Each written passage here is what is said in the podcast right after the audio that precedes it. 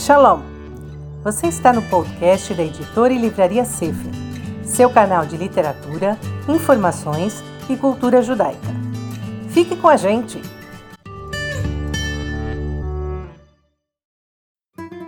Raquel, o sonho não realizado. Raquel é a figura da mãe do povo judeu, e assim aparece no livro do Gênesis e também nas escrituras e textos posteriores ela se tornou o aspecto feminino da nação judaica, a imagem convincente de lamento maternal, assim descrito no livro de Jeremias. Raquel chorando por seus filhos. Ela se recusa a se deixar consolar. Por ser ela a mãe que necessariamente entende o que é dor e angústia, o túmulo de Raquel tornou-se lugar de peregrinação para quem chora e lamenta. E é lá que as pessoas vêm derramar seus corações. Outro aspecto de sua terna compreensão da dor é que ela mesma chorou por um sonho não realizado. A história de Raquel, a mulher, e de seu relacionamento com Jacó tem algo dessa qualidade de anseios nunca completamente realizados. Raquel é, portanto, objeto de desejo e esperança, de ambição e aspiração. Ela deve permanecer para sempre à espera, para sempre aguardando realização. Tanto pessoal como simbolicamente, talvez ela seja uma das mais pungentes expressões de uma pessoa que tem tudo e ainda assim continua carente. Mesmo quando os sonhos de Raquel se realizaram, não foi durante o tempo em que ela viveu. A esperança, o potencial, continuaram sempre em suspenso entre o que poderia ter sido e o que ainda estaria por vir. Como nos contam as Escrituras, a partir do momento em que Jacó amou a Raquel e até sua morte no parto de Benjamim, assim que a família veio se estabelecer naquela terra, a vida de Raquel foi cheia de sofrimento e frustração. As satisfações intermitentes originárias de um amor intemporal não conseguiam mitigar a tristeza causada pela não realização imediata de aspirações e esperanças que pareciam sempre ser arrancadas de seu alcance exatamente quando iam se realizar. Um exemplo poderoso de sua frustração é o fato de que, embora Raquel tenha sido o primeiro amor de Jacó, ela não foi a esposa de sua juventude. Os sábios comentaram a ligação especial que existe entre um homem e a primeira mulher que ele vem a conhecer. Essa ligação existiu, não entre Jacó e Raquel, mas entre Jacó e Leia. Na realidade, todo o relacionamento entre Jacó e Raquel, apesar de seu grande amor, esteve sujeito às frequentes tensões de uma expectativa não realizada. Até mais do que num casamento comum, a consumação do amor em forma de maternidade aqui foi importante. Era extraordinariamente importante dar à luz ao portador de bênçãos, um herdeiro de uma gloriosa tradição. Mas Raquel continuou acalentando um sonho que não se realizava enquanto sua irmã, Leia, paria um filho depois do outro. Raquel chegou muito perto da realização de seus sonhos, mas era sempre tomada dela. Quando Jacó finalmente conseguiu se livrar das garras de Labão e se viu livre do medo de Esaú, ele conseguiu o primeiro momento de tranquilidade na terra prometida. E parecia que também Raquel finalmente realizaria seus sonhos. Ela deu à luz um filho, José, e antecipou: que o Eterno aumente para mim outro filho. Mas quando esse outro filho nasceu, em vez de realização e felicidade, foi a morte que veio para elas. É acertado ver em Raquel chorando por seus filhos o trágico futuro de exílio e de sofrimento. Exílio que, de fato, resume a tristeza de Raquel, seja de uma pátria conquistada e depois arrancada, ou seja, os longos anos de espera para a consumação de um amor de juventude, isso é, a morte no momento da realização. Portanto, por muitos séculos, durante os períodos do primeiro e segundo templos, e certamente após a destruição do templo, Raquel simboliza a Shekhinah, a presença divina no exílio. Mesmo assim, na história do relacionamento entre Jacó e Raquel, de quem sabemos relativamente mais do que a respeito de outros homens e mulheres na Bíblia, podemos ver as fraquezas de Raquel tão bem como vemos seu encanto. Sabendo que é amada, Raquel tira vantagem um tanto excessiva de seus direitos. Neste sentido, ela personifica outro aspecto da nação judaica, a percepção de ser a escolhida e a superconfiança no amor de Deus, que frequentemente levam à catástrofe. Raquel não apenas não corteja Jacó de maneira como Leia o faz, porém mais de uma vez ela entra efetivamente em conflito como ele. A única vez em que Jacó repreende uma de suas mulheres é quando ele, sem paciência, censura Raquel de um jeito que também sugere um protesto sutil por ela se vangloriar de seu domínio sobre ele. Durante a vida, Jacó permaneceu impassível em todas as circunstâncias. Mesmo quando tinha bons motivos para ficar com raiva, ele se controlava, às vezes durante anos. Somente nessa ocasião, quando Raquel exigiu que a engravidasse, ele perdeu a paciência.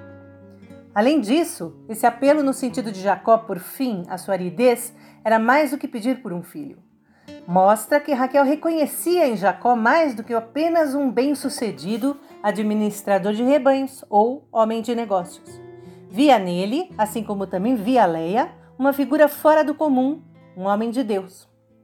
O modo como Raquel tentou se valer de sua posição privilegiada indica certa fraqueza de caráter. A mesma fraqueza de se deixar vencer pela tentação evidente na troca temporária de Jacó pelas mandrágoras e no roubo dos deuses caseiros de seu pai. Ela foi resgatada de seu envolvimento e salvou-se da cólera de Jacó e de suas outras dificuldades pela combinação de sorte, charme e ousadia. Essa fraqueza se repetiu nas tentativas de Raquel de se valer da segurança que via na ligação emocional entre ela e Jacó. Nesse sentido, também, Raquel é a filha de Jerusalém, a filha de Sion, porque era o amor da juventude, a parceira do Eterno e também a mulher rebelde e caprichosa. Aqui novamente, Raquel tem sido o arquétipo do povo de Israel na maior parte de sua história. Durante o período dos reinos de Judá e de Israel, e em várias épocas depois. Ela representa o sentido de que façamos o que quisermos fazer, no fim somos os favorecidos. Não importa quão vergonhosos sejam nossos atos, o amor de Deus será dirigido a nós, não a outros. O relacionamento entre Jacó e Raquel torna-se assim paradigma do grande, amoroso e histórico relacionamento entre Deus e Israel.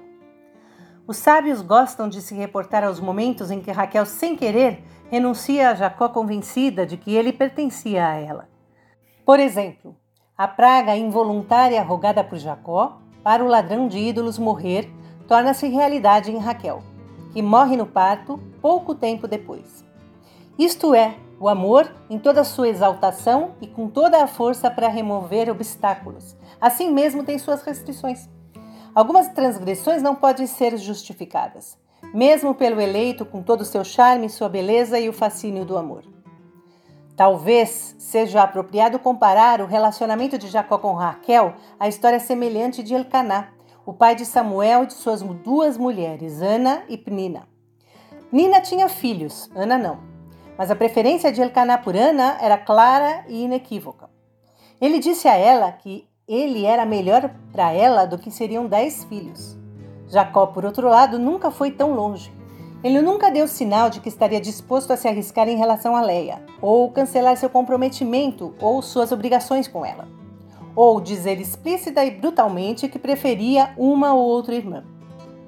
Não por amar Raquel. Seu amor por ela é claro ao longo de toda a história. Durante a vida de Raquel e também após sua morte, seu relacionamento especial com ela tornou-se fator significativo na vida de sua família. A origem da diferença está no fato de que Raquel desconhecia limites. Ela vivia em um mundo em que o amor justificava tudo. Diferentemente de Ana, cuja tristeza e anseios dirigiam-se para o interior dela mesma, Raquel seduzia-se a si com a certeza de que os laços com Jacó nunca seriam cortados e que, portanto, ela podia fazer o que quisesse. Mas um amor que se considera livre de restrições e só enxerga seus direitos e não suas obrigações resulta em crise.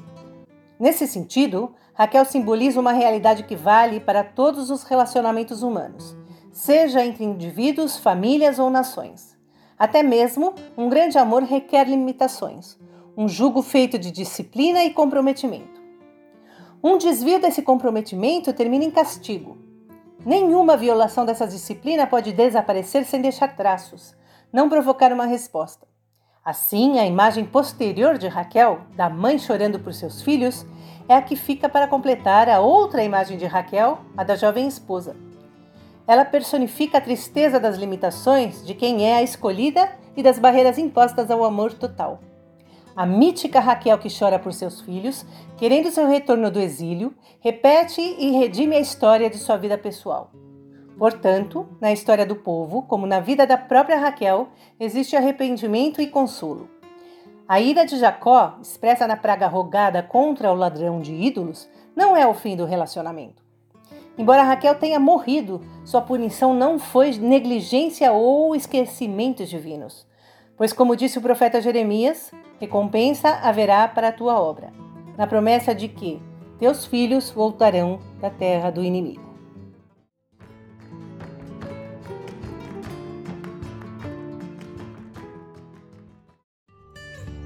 Você ouviu mais um podcast da editora e livraria Sefer seu canal de literatura, informações e cultura judaica. Curta o nosso canal e receba atualizações semanalmente. Shalom, Oleitra